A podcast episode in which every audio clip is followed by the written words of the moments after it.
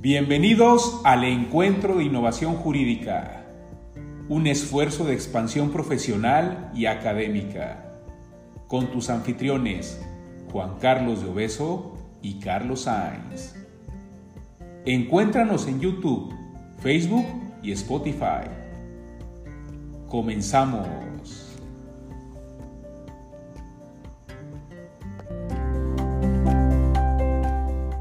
Con el foro virtual en esta ocasión vamos a tomar esta cápsula para hablar con dos grandes amigos sobre las reformas a la ley de ingresos 2021 y a la ley Le quiero agradecer nuevamente al ITESO por, el apoyo, a la Barra Mexicana, al capítulo Jalisco, a la NARE Jalisco, al Colegio Constituyente de Manuel Rojas y en Casafi por todo el apoyo. Les recuerdo que la intención de estas cápsulas es que queden un repositorio para poder analizarlas en un año más y tener una memoria invitar a nuestros, a nuestros panelistas especialistas para volver a comentarlas y tener una mejor retroalimentación. En este tema de ingresos e IVA, tengo el gusto de tener a dos grandes amigos, primero el maestro Oliver Muñoz García, socio de Startup Solutions y miembro del Colegio de Contadores de la Universidad de Guadalajara. ¿Cómo estás, Oliver? Buenos días, Juan Carlos, Eduardo. Muchas gracias por la invitación. Este, agradezco al ITESO a sus órdenes. El año pasado también estuviste con nosotros platicando, al igual que Eduardo, ya no en el ITESO, ahora nos toca en la virtualidad, pero pues ya se van a volver este, parte importante de nuestro grupo de especialistas. Y bueno, también tenemos con nosotros otro gran amigo, el maestro Eduardo López Lozano, socio de Reingeniería Patrimonial y miembro de la Cruz Nacional del Colegio de Contadores del IMSP. ¿Cómo estás, Eduardo? Bien, muchas gracias por la invitación, mi querido amigo. Pues si entramos en materia, yo te preguntaría, Eduardo, específicamente de ley de ingresos, eh, ¿Cuáles son los cambios principales? ¿Qué se reitera? ¿Qué te llama la atención? Fíjense que hay, hay varios puntos y en función al tiempo vamos a hacer, tratar de ser muy sintéticos, pero el primer punto interesante que hay que estarle dando seguimiento es en relación a los ingresos esperados. Incluso por primera vez, desde que yo recuerdo, el 16 de, esta, ley de ingresos se publica en noviembre y posteriormente el 16 de diciembre sale una determinación estimada de los ingresos presupuestados y cómo espera el, fisco, cómo espera que se vayan recuperando cada uno de estos ingresos por cada una de las partidas. Y esto me parece que no tiene, no tiene mucha eh, posibilidad de avanzar pero lo más interesante del asunto es que la ley de ingresos de la federación y todo el presupuesto de ingresos se hizo partiendo de la base de las expectativas económicas que se tenían al 8 de septiembre. Evidentemente eh, no está considerada la disminución en los ingresos que efectivamente se va a dar derivado de la reforma de las tarifas de la ley del impuesto a la renta para las personas físicas y tampoco está considerado no sé de qué tamaño sea, y lo curioso es que se violan eh, disposiciones transitorias de la misma ley de ingresos, que en el sentido de que cualquier reforma que se instrumente a futuro debería de contar con un estudio analítico de los efectos que esta reforma tendría en la recaudación y en las finanzas públicas. No obstante eso, se emite a finales del año pasado esta, este nuevo decreto para las zonas del sur del país, donde evidentemente no estaba considerada esa caída en el IVA en todos estos municipios fronterizos. Esto hay que tenerlo presente porque si bien es cierto que traía ya un decremento pensado de un 8% en el PIB, pues resulta que el PIB eh, cayó mucho más que eso, no de cacho. Entonces es importante que analicemos cómo se va dando la, la recaudación esperada y les digo, es importante que ustedes chequen el diario oficial del 16 de diciembre y en la medida que no se alcancen las metas, evidentemente creo que habrá una mayor presión fiscal hacia los contribuyentes. En cuanto a cambios trascendentales, pues siguen los mismos decretos de estímulos fiscales que hemos tenido toda la vida, a los RIPS, al decreto de estímulos en materia de IEPS, etcétera. Ahí no hay grandes cambios. Un cambio trascendental, una, adición importante en el artículo 22 de la Ley de Ingresos de la Federación para 2021 es el hecho de que la Comisión Nacional Bancaria va a sancionar, eh, aparentemente es poco, pero el, el mensaje y la señal es importante, hasta 100 unidades, 100 UMAS a las instituciones financieras cuando no acaten eh, obligaciones de congelar cuentas o de informar o de presentar avisos.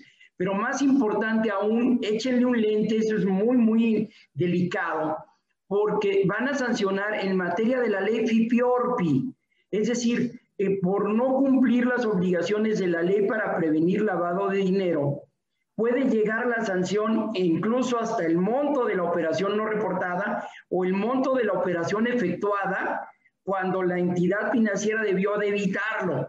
Y cuando hablo de entidades financieras, hablo también de dispersores y de otras eh, organizaciones que la ley considera dentro del sistema financiero. Entonces, aguas, porque ahí sí estamos hablando de que las multas administrativas pueden llegar a 100 mil eh, veces la UMA, 8 millones de pesos por cada operación, o hasta el monto que no se hubiera reportado. Esto es muy interesante en el artículo 22 de la ley de ingresos.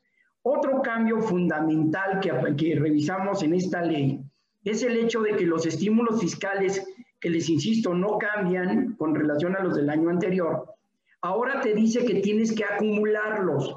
Eh, es interesante, nosotros hicimos un cálculo, por ejemplo, con una empresa que el año anterior eh, aplicó los estímulos fiscales de las casetas al 50%, y aplicando los estímulos fiscales el año pasado pagaba alrededor de 2 millones de pesos, para poner números cerrados.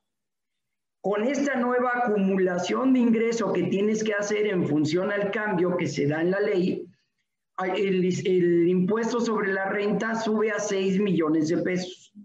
Sigue siendo importante porque si no se aplicara el estímulo fiscal, el impuesto sería de alrededor de 9 es decir, si hay un beneficio, pero eh, tenemos un incremento en este caso concreto del 260% en el impuesto a cubrir. Entonces, hay que ser muy cautos cuando decían, no, no hay nuevos impuestos, siguen siendo los mismos elementos. No es cierto, los impuestos no son un concepto abstracto, son un concepto que se determina en base a cuatro eh, o cinco modalidades, que es el sujeto, el objeto, la base, la tasa y la época de pago. Entonces hay que ser muy cautos porque si al final del día voy a pagar lo mismo, pero lo voy a tener que pagar en un solo shot, cuando antes lo pagaba en 12, o lo voy a tener que pagar este, a una tasa más alta, como ocurre con, con otras cuestiones, o hay que revisar estos temas eh, en el caso concreto cada uno para ver cuál es la afectación financiera que tenemos. Otro cambio es en, en relación con el artículo 135 de la ley de renta y 54 en relación a los intereses. La tasa baja de manera muy importante del 1,45 al 97.097 y ya la resolución miscelánea hace la división por día. Quiero llamar la atención de ustedes porque si tenemos una inflación del 4% y tenemos un ingreso del 5% y la inversión fuera de un millón de pesos, al final del día lo que te van a retener equivale casi al interés real, no, es decir, a la diferencia entre el interés cobrado menos la inflación. Hay que analizar esto con las familias porque a lo mejor no es una buena idea. Y recuerden además que la mayoría de estos intereses que se cobran en los llamados eh, inversiones de viudas, estas inversiones bancarias que hacen prácticamente las, las personas de más edad y las personas que no tienen mucha cultura financiera, pues al final del día acaban siendo impuestos que no se recuperan. Si fueran contribuyentes que adicionalmente presentan declaración anual, al final del día podrían recuperar estos impuestos. Si no, y la gran mayoría de los contribuyentes que tienen ese tipo de ingresos no, no va a presentar declaración, ese, esa retención, aunque la ley no la considera definitiva, en la práctica lo es. Y otro tema muy importante en la ley de ingresos viene en el, 13, el treceavo transitorio de la disposición y dice que el Instituto Mexicano del Seguro Social podrá convenir con los estados y los municipios para que le paguen las cuotas capitales constitutivos y adeudos en materia de seguridad social, otorgándoles plazos de pago en parcialidades de hasta seis años. Y a mí me parece, para los amigos abogados que nos ven, que ahí hay una tela muy interesante desde el punto de vista jurídico Oye, ¿por qué caramba si somos patrones equivalentes? Es más, aquellos son patrones que decidieron voluntariamente, chequen el artículo 13 de la ley del Seguro Social, decidieron voluntariamente incorporarse a la obligación, a ellos les das la posibilidad de pagar en seis años y a mí me vas a, eh, imponer una serie de cargas y aplicar procedimientos administrativos y de otra índole. Es muy importante que ustedes analicen este tema porque esto entró en vigor el primero de enero y estamos dentro de los plazos y consideran que es autoaplicativa la norma para poder interponer algún, algún medio de defensa como pudiera ser el juicio de amparo. Pues básicamente esas son de manera muy apretada y resumida las nuevas, eh, lo, que hay que resaltar y destacar de la ley de ingresos de la Federación para 2021. entonces, vemos entonces en resumen, digo, te agradezco mucho por el esfuerzo, la intención es que podamos tener una claridad, ¿no? En temas de estímulo seguimos iguales, aunque viene este criterio de acumulación, que es un tema que jurisdiccionalmente se ha estado debatiendo en otros estímulos. ¿eh? Hay mucha, hay, yo tengo varios créditos fiscales encaminados a ese tema del estímulo, pero sí también me parece muy interesante la, acotación que hace sobre el tema de la ley de prevención al lavado de dinero. O sea, comentábamos hace poquito con la, en la cápsula con Armando y con Daniel que pareciera que hay ciertas modificaciones que en aspecto cuantitativo no son tan relevantes, pero llama la atención el mensaje hacia dónde va encaminada también la fiscalización. Y creo que vuelven a retomar el aspecto de que el lavado de dinero, combate al lavado de dinero, su vinculación con defraudación fiscal y todo este tema, pues está aquí, ¿no? Hay que seguir teniéndolo presente. No sé, Oliver, de lo que nos comentó Eduardo de ley de ingresos, ¿qué te gustaría comentar, adicional? Eh, bueno, como vieron, señor maestro Eduardo, eh, la mayoría de los estímulos continúan exactamente igual que en años anteriores. Eh, los candados respecto a los ingresos que deben mantener los eh, contribuyentes para aplicar dichos estímulos están exactamente igual. llama la atención, y ya lo mencionó, el hecho de que, bueno, si que decides aplicar alguno de estos estímulos debe considerarse como un ingreso eh, acumulable para efectos de la ley impuesto a la renta, excepto, y este estímulo no venía contemplado dentro de la propuesta de reforma por parte del Ejecutivo, uno que entró en vigor el año pasado y es el referente a aquellos eh, contribuyentes que enajenen libros, periódicos y revistas, consistente en poder acreditar un 8% adicional del costo que hayan erogado por la adquisición de, esos bienes. Eh, este estímulo en, concreto lo adiciona eh, la Cámara de Diputados y es el único que se estipula que no va a ser ingreso acumulable, a diferencia de los demás. Y a mí en lo particular me llamó mucho la atención, siempre hacemos un, comparativo de lo que pretende recaudar el gobierno federal eh, este año contra 2020. Y llama poderosamente la atención y derivado de los efectos de la pandemia que estiman, por ejemplo, en impuestos indirectos como lo es IVA y, y lo es IEPS, una disminución considerable en la recaudación. El impuesto sobre la renta como impuesto directo solo tiene un incremento de poco más del 3%. Y bueno, ya lo habíamos comentado en otros foros, el renglón de accesorios tiene un incremento de más del 43%. Esto eh, nos lleva pues a, concluir que eh, habrán mayores actos de fiscalización por parte de la autoridad, habrá más sanciones y estiman recuperar más eh, de accesorios, recargos, apelaciones y multas, probablemente de juicios o de créditos pendientes de cobro, básicamente. Fíjate que en la reunión, este, te puede interesar también, también, Eduardo, conocer tu opinión sobre este punto, pero en la primera cápsula que hablamos del tema macroeconómico, me parece que el tema que dijo el doctor Sergio, ahorita tú dices, Oliver, y creo que va a coincidir también Eduardo, es que, y me, me gusta mucho cómo se está ligando, porque luego dice que parece que el tema económico va de diferente al tema fiscal y no, siempre van ligados. Eh, él explicaba esto, él decía, déficit fiscal, es decir, gasto no vamos a tener por la política del presidente, y lo que es el combate o el, apretar más a los contribuyentes, esa va a ser la política constante, ¿no? Y la recuperación de los ingresos fiscal, penal o civilmente, ¿no? Eh, no sé tú, Eduardo, este, esta cifra que dice eh, Oliver sobre los accesorios, ¿qué te, qué te, qué te dice? ¿Qué te, ¿Qué te, invita a pensar? Fíjate que ahí falta mucha regulación. Hay un tema delicado, ya se publicó la miscelánea y en las reglas misceláneas ya aparece el tema de que las declaraciones, tanto de pagos provisionales como anuales, ya vengan prellenadas. Y el artículo 33 le da facultades al fisco de tener estas nuevas facultades de gestión, no necesariamente fiscalización. O sea, oye, ¿me estás haciendo un acto de molestia? No, nada más te estoy diciendo lo que va a pasar si no te pones al día. Y aquí, algo que no está definido en el Código Fiscal es qué va a ocurrir si me mandan una declaración prellenada y yo no estoy de acuerdo con ella. Y podemos entrar, por cuestiones de tiempo no, no lo hacemos eh, tan amplio, pero ¿qué pasa si, si yo imprimí o mandé timbrar los, los comprobantes de la nómina y resulta que esa nómina es la última nómina de del mes y se pagó al día siguiente? Entonces el fisco me va a decir, me deben las retenciones. No, fisco, yo pagué hasta el siguiente mes, aunque emití mis FDIs, como los, las declaraciones se van a determinar con base en los FDI que tenga la autoridad, pues ahí aquí dice que tú retuviste 100. No, bueno, sí lo retuve, pero déjame explicarte. Ah, surten efectos hasta la, el siguiente mes. No, pues presenta una complementaria. ¿Una complementaria de qué? Ahora, ¿qué pasa con esos 100 pesos que ya el fisco me mandó decir que le debo? No tienen el carácter de crédito fiscal, pero ¿qué va a pasar con, esta, con este nuevo procedimiento que están ahorita cocinando para efecto de la opinión favorable del contribuyente?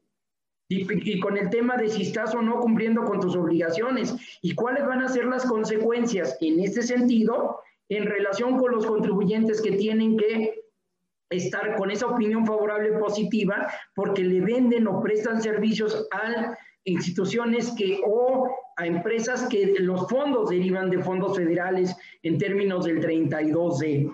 Entonces, aquí no necesariamente creo que, mm, que, deban ser actos de fiscalización, sino deba ser, eh, digo, probablemente estas eh, nuevas facultades de gestión que se están formalizando, que eran ilegales hasta el 31 de diciembre pasado y que ahora ya están en la ley incorporadas de manera pues bastante forzosa, forzada y que pues van a ser seguramente las herramientas que el fisco tendrá para incrementar la recaudación y es muy peligroso aumentar una fiscalización con bajo costo para ellos, ¿no? Al final es una carga. Eh, Oliver, nomás brevemente, ¿hace cuánto tú recuerdas que, había, que hubiese habido una reforma sustancial a una ley de ingresos? O sea, ¿hace, ¿cuándo fue lo que tú dijiste aquí le metieron mucha mano a la ley de ingresos? Eh, yo recuerdo este, el último gran cambio que tuvimos en materia fiscal con la reforma del 2014. 14. Este, hace un par de sexenios y básicamente con la integración de eh, estímulos considerables y eh, el apoyo a partir de 2016 a la fecha hacia el régimen de incorporación fiscal para efectos de eh, condonar parte del impuesto en materia de IVA y del IES para ese tipo de contribuyentes. Creo que desde aquella fecha no, no habíamos tenido un cambio tan importante a través de la ley de ingresos. Y es un poco el ejercicio de, certidumbre tributaria, ¿no? 2014, 2020, que trata de mantener estos, esta, este ejercicio de no incremento, aunque como bien dice Eduardo, pues los incrementos impositivos no son tan tangibles, ¿no? Siempre vemos la tasa, ah, incrementó tasa o no, pero puede ser, como bien dice él, que contrastando los otros elementos de la contribución, los incrementos vienen un poco más este, abstractos, ¿no? Por decirlo de otra manera. Bueno, vamos al segundo tema, tenemos también un poco de tiempo. Oliver, en temas de IVA, eh, ¿Qué nos puedes comentar sobre las modificaciones relevantes? En materia de IVA, eh, básicamente la mayoría de las reformas vuelven a afectar a los ingresos derivados de plataformas digitales. Pero bueno, antes de hablar de ese tema, eh, uno de los cambios que considero importantes es que los servicios profesionales de medicina que se consideran exentos cuando se prestan de manera individual o a través de sociedades civiles, Ahora con esta modificación también se van a considerar como un acto exento cuando ese servicio se preste a través de instituciones eh, de asistencia o de eh, beneficencia autorizadas por, por la ley de la materia. Entonces, si el médico presta también sus servicios a través de estas instituciones, será un acto exento para efectos de la ley. Y lo que comentaba, eh, la mayoría de los cambios es encaminado a la prestación de servicios digitales eh, por residentes en el extranjero sin establecimiento permanente en México. El primero eh, va tendiente a tratar de aclarar, eh, el año pasado cuando nosotros eh, enajenamos un bien mueble usado a través de la intermediación de una plataforma, hasta el año eh, pasado, el párrafo eh, que lo establecía nos decía que no eran objeto del, del, IVA la enajenación de ese bien mueble usado. Lo que trató de hacer la reforma es aclarar que, bueno, si bien la enajenación del bien mueble usado se encuentra exento para efectos de la ley del IVA, el servicio de intermediación, es decir, el que yo haya utilizado la plataforma para enajenar dicho bien, sí es objeto de la ley del IVA. Por tanto, eh, la comisión que me cobre la plataforma, obviamente a partir de esta reforma eh, me va a cobrar un 16%. No obstante, la enajenación del bien seguirá los mismos eh, artículos de la propia ley. Otra cuestión, también en materia de plataformas, es que en su momento se les estableció la obligación de poner el monto de la contraprestación más el IVA correspondiente. Algunos contribuyentes eh, manifestaron que, bueno, tenían problemas en cuanto a modificar eh, las plataformas en, cuanto a dicha información.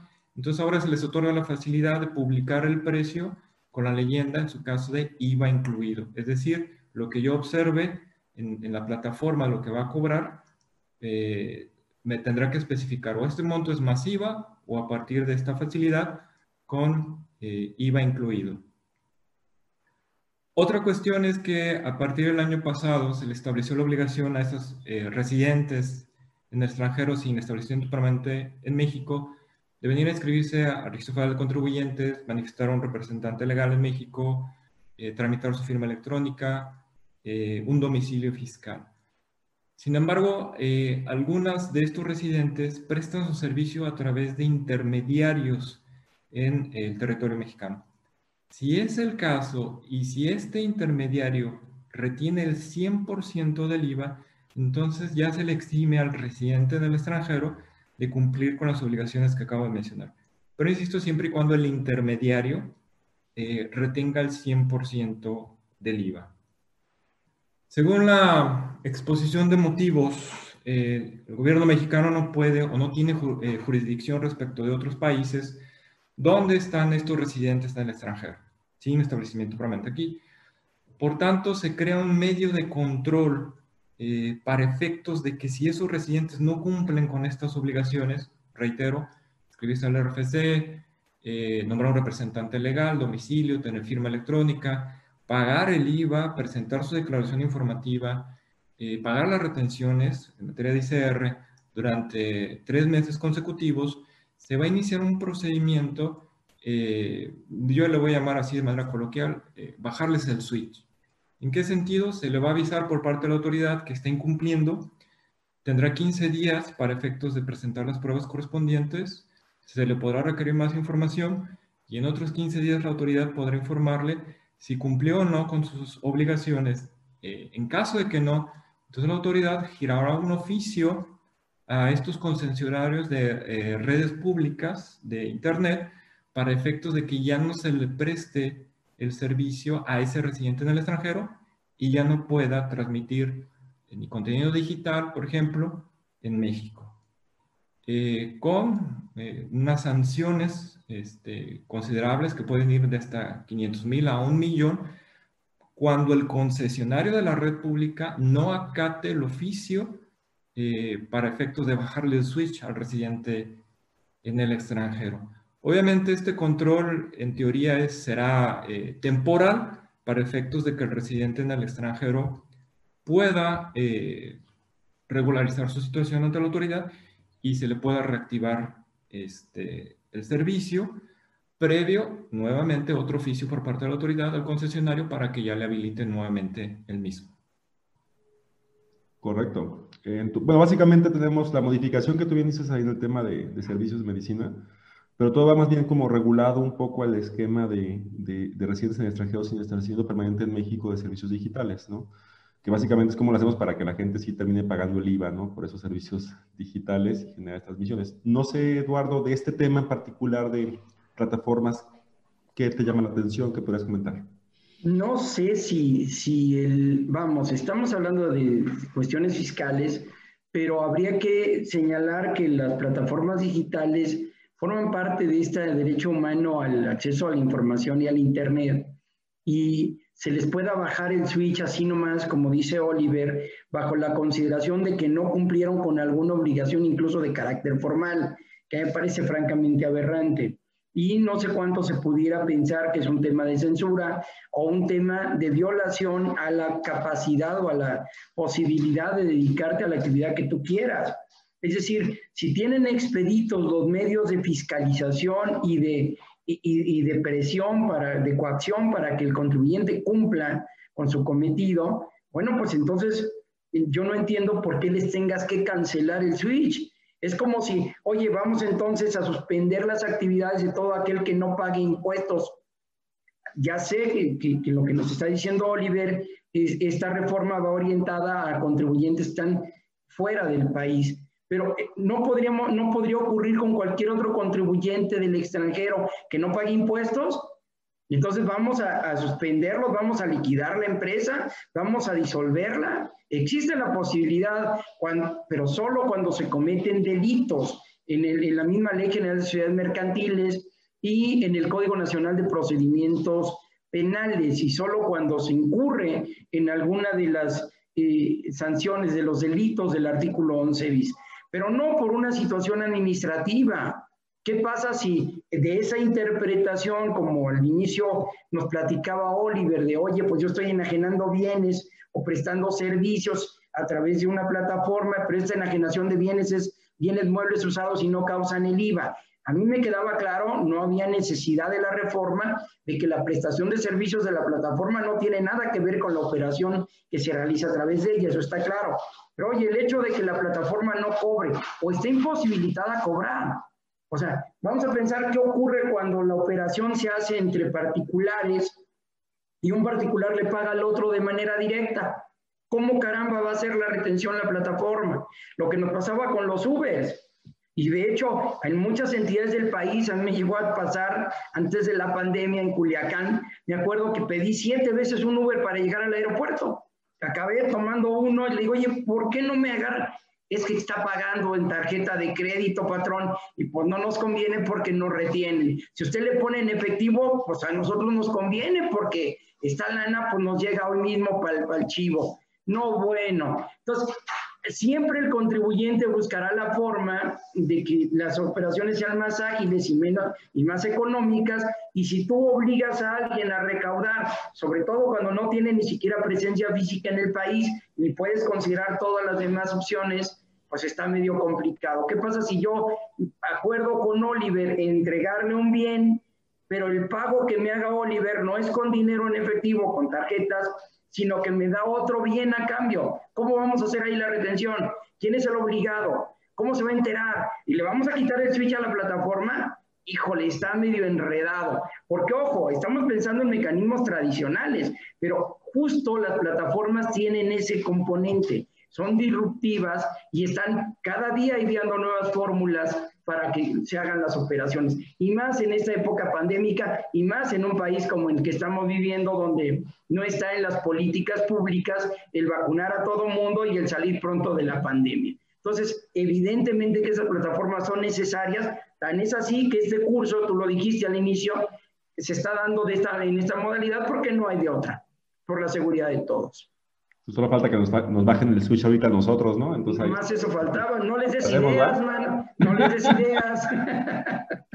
Oigan, pues eh, creo que con esto podemos cerrar. Les agradezco muchísimo por el tiempo. Eh, estoy haciendo compromisos con todos nuestros expositores porque con este, esta plataforma nos da la oportunidad de tener un, una memoria. Lo que siempre yo he platicado es importante las memorias y lo que vamos a hacer es trabajar en el siguiente año con esta memoria para comentar sobre lo que pasó y lo que viene, generar un nuevo modelo también de análisis tributario. Igual esto decimos aquí me, me arrepiento de esto, que no creo, más bien creo que nos fue bien y vamos para adelante. Entonces quiero agradecer muchísimo, Eduardo, mucho por, por darte este tiempo breve, pero... Gracias a ustedes. El año pasado también estuviste con nosotros y bueno, pues esperemos que sigas así. Oliver, te quiero agradecer mucho también por el tiempo, por la oportunidad. Prometo que el siguiente año te damos impuesto sobre la renta también, ¿no? para que no haya problema. Es un placer siempre, Juan Carlos, y en lo que puedo apoyarlos. Pero yo sé que vamos a estar juntos el siguiente año volver a platicar estos temas. Les deseo lo mejor. Muchas gracias. Dios mediante. Muchas gracias por la invitación. Un abrazo a todos. Gusto saludarlos.